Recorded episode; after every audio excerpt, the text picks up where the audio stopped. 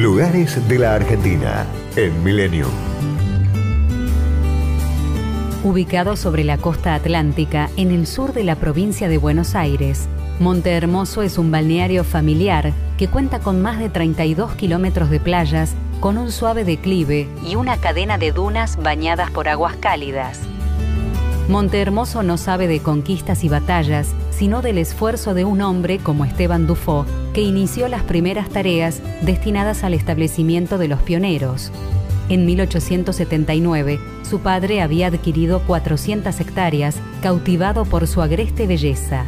Con el envío de dos barandas de hierro de Francia, su hijo construyó el primer puente sobre el río Sauce Grande, que sirvió de entrada al balneario y que aún hoy se observa al ingresar a la primera estancia.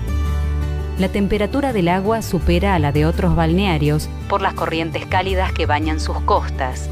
Los paradores y balnearios de Montermoso ofrecen todo tipo de actividades de esparcimiento.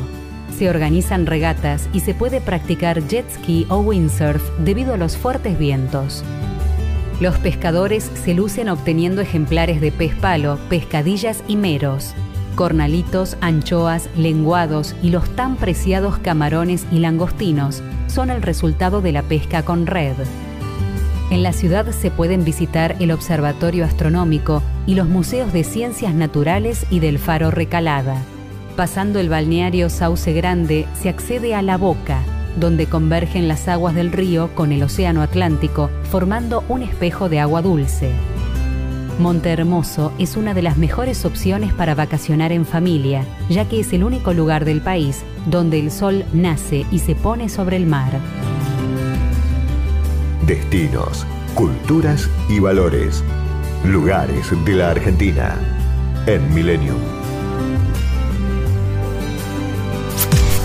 Podcast Millennium.